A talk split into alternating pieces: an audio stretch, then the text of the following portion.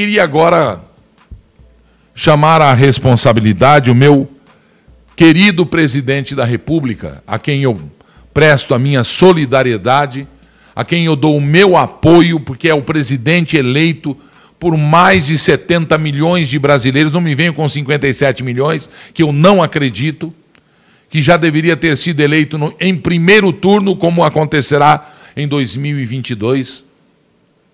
Mas eu venho cobrá-lo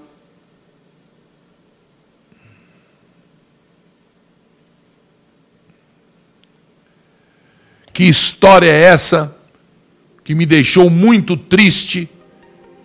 E vou cobrar também aqui o, o, nosso é, é, ministro da Economia, o Paulo Guedes. Matéria-prima neste país subiu 67% esse ano. Tudo bem. Não entendeu muito, muito disso. Apesar de eu insistir em querer falar que não entendo, eu leio muito e sei muito disso porque tijolo, cimento, aço, as commodities. O Brasil é o maior celeiro mundial de matéria-prima. Mas não deve, prestem atenção, não deve exportar a matéria-prima. Tem que evitar mandar para fora e vender a nossa matéria-prima porque nós temos que ter a nossa matéria-prima, somos os melhores do mundo, também na indústria. E suprir a nossa indústria e fazer da matéria-prima produtos industrializados, que se tornam muito, muito mais caro para se vender depois para exportação dos outros países. Presidente, o que é que está acontecendo, presidente? Vamos incrementar a indústria brasileira Vamos abrir linha de crédito para novas indústrias. Eu sou doidinho para ser um industrial. Mas eu não sou louco. Morrer de fome. Presidente, que história é essa do arroz subir 62,1% nos últimos meses? 62%, presidente. Desculpa, é o senhor que tem que falar, não é outro. Porque a ministra da Agricultura fez o papel dela mais do que devia fazer. Tem que ser aplaudida de pé, tapete vermelho para ela passar. O agronegócio segurou e segura e segurará o Brasil no topo dos países economicamente viáveis do mundo. Agora, o senhor não pode deixar que o arroz chegue a 62. Eu que vou controlar, Gilberto. Amanhã vai o senhor na televisão ali na porta do, do, do na porta do Alvorada ali e vai falar que estão querendo que eu controle. Mas não, eu que vou controlar. Tem sacanagem rodando aí, o senhor não está vendo? O agrobusiness, o agronegócio que São Paulo quer vender para a China, é que está segurando o Brasil e não tem que vender, não. Para a China tem que vender arroz ensacado, carne industrializada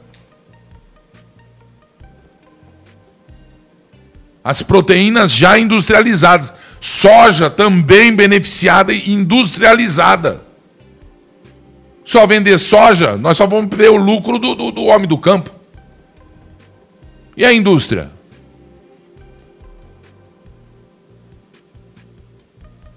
Abre uma indústria de, de, de comida chinesa, ué.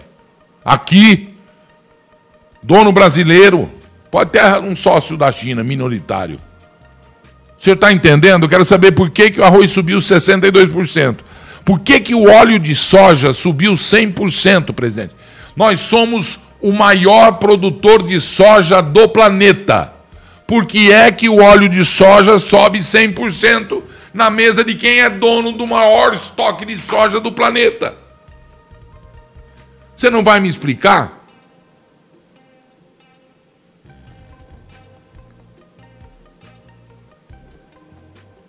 Não posso olhar para dona Maria, para o seu José, para dona Maísa lá em Bauru.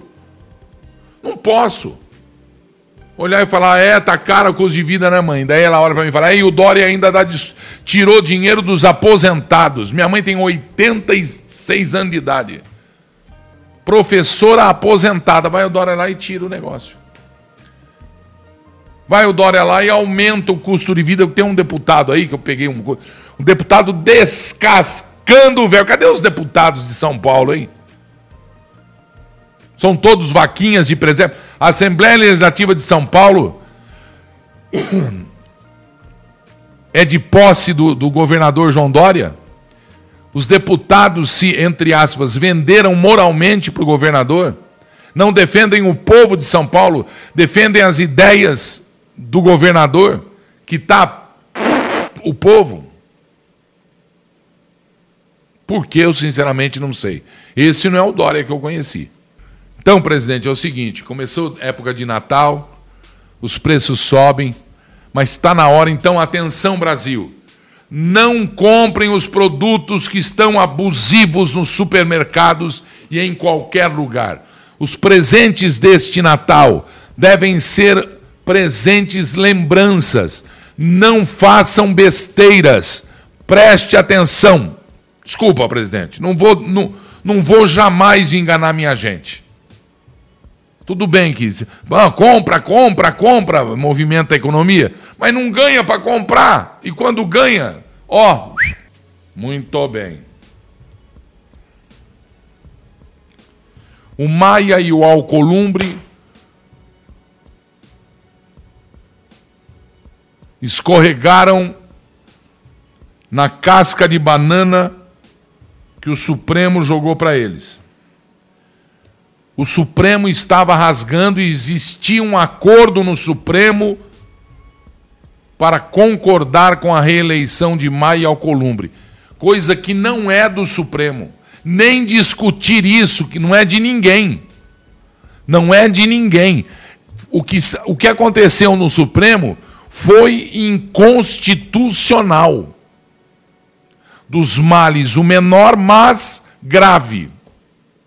Foi muito grave o que aconteceu no Supremo Tribunal Federal nesse último final de semana. Aliás, o que vem acontecendo desde que Rodrigo Maia, Davi Alcolumbre não saíam do Supremo. Reunião com um, encontro com outro, janta, churrasco, cervejinha, uísque. Estranho, né? Meu pai sempre foi amigo de juízes da região que a gente vivia lá. E na minha cidade tinha o juiz, doutor Francisco.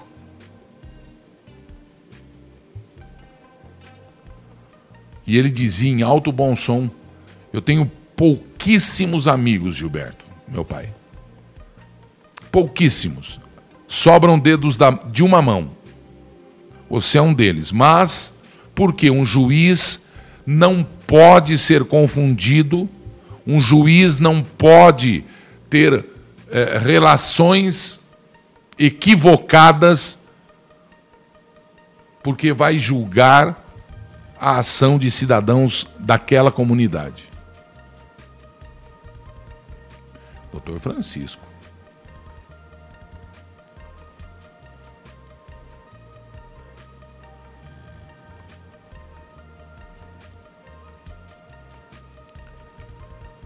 O Supremo deu um basta nessa história, rasgou até pela metade a Constituição, ignorou, zombou da Constituição, ao pôr em pauta um julgamento que é inconstitucional.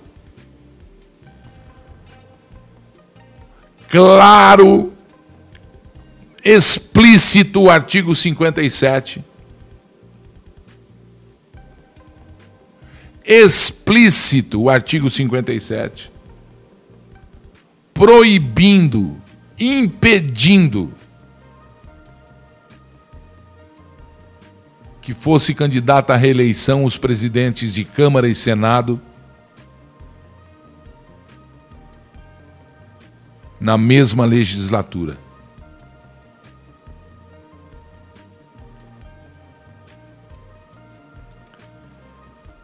O Supremo não poderia peitar a nação brasileira como ele tem feito.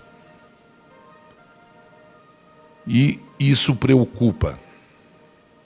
E isso preocupa.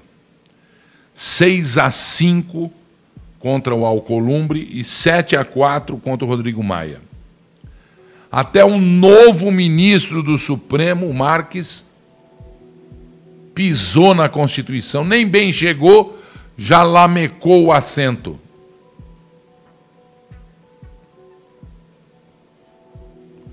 Se destemperou neste item.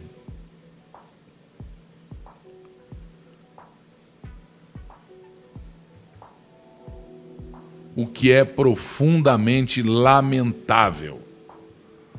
O que é profundamente lamentável. O Supremo Tribunal Federal barrou a possibilidade de os presidentes da Câmara e Senado, Rodrigo Maia e Davi Alcolumbre, os dois do DEM, concorrerem à reeleição para o comando das duas casas legislativas.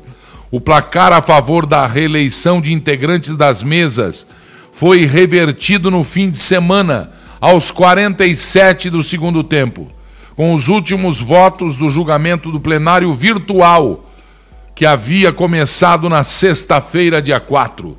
Resultado final ficou em 6 a 5 contra a reeleição de Alcolumbre 7 a 4 no caso de Maia. Maia hoje estava todo derengo-dengo, todo cara, né? Tipo assim, ácido contra a República do Brasil. Ácido contra o Jair Bolsonaro. Ódio mortal. Ele não fez absolutamente nada que justificasse continuar no cargo nestes dois anos passados. Nada engavetou o projeto, sentou em cima de, de, de, de, de, de, de, de tudo, de tudo. Deixou vencer PEC, um monte de coisa.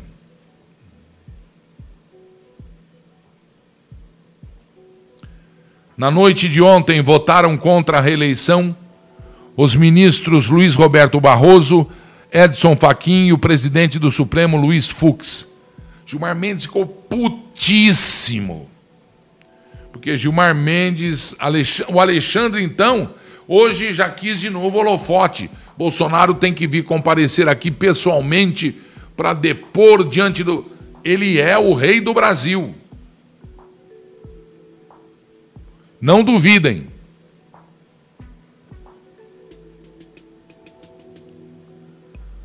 O Lewandowski é o Maria vai com o Gilmar.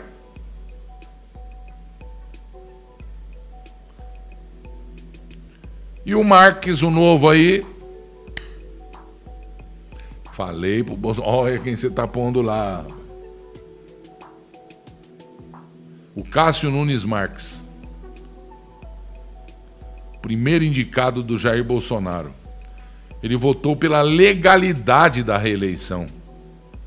E aí, só do Davi, não do Maia, estão dizendo que ele seguiu um voto pedido pelo Bolsonaro. Ai, meu Deus do céu, durma-se com um barulho desses, é ou não é verdade? O entendimento de Gilmar Mendes e dos demais ministros que acompanharam seu voto foi rechaçado com base no artigo 57. Mas pelo que eu entendi, o próprio Gilmar já não queria votar nisso. O próprio Gilmar já estava pensando, fizemos um acordo e não foi cumprido, traíram a gente, não sei o quê. Falei, ah, meu Deus do céu.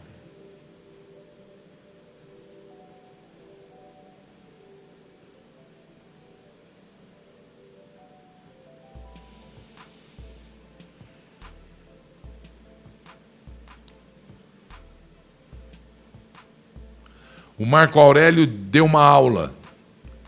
Abre aspas. O vocábulo tem sentido único. O de inviabilizar que aquele que exerceu o mandato, aquele que esteve na mesa diretora, concorra ao subsequente. A interpretação é conducente à conclusão de ser possível a quem já foi presidente de uma das casas voltar ao cargo desde que em mandato intercalado. Acabou. Está escrito, não significa acabou, está escrito. Não tem que interpretar, não tem que mar... nada, não tem que marcar audiência, não, não, não tem, não tem. E agora prestem atenção no que eu vou dizer. Não acabou, viu, essa votação. todos os ministros que votaram podem, inclusive, até sexta-feira que vem dessa semana, mudar o voto. Temos que ficar de olho. É difícil. Não acreditamos nisso. Mas eles podem mudar o voto. E um deles, se um deles pedir vistas, aí vai ser obrigado a votar no mesmo instante pelo streaming lá, o quadradinho, um ministro, outro ministro, um voto, outro, como se fosse o plenário, né? Presencial. Não acabou. É a Constituição atacada, a Constituição rasgada e você de novo, de novo sendo zombado pelos protagonistas, por aqueles que exigem a direção do foco dos holofotes das luzes para eles. Lamentavelmente.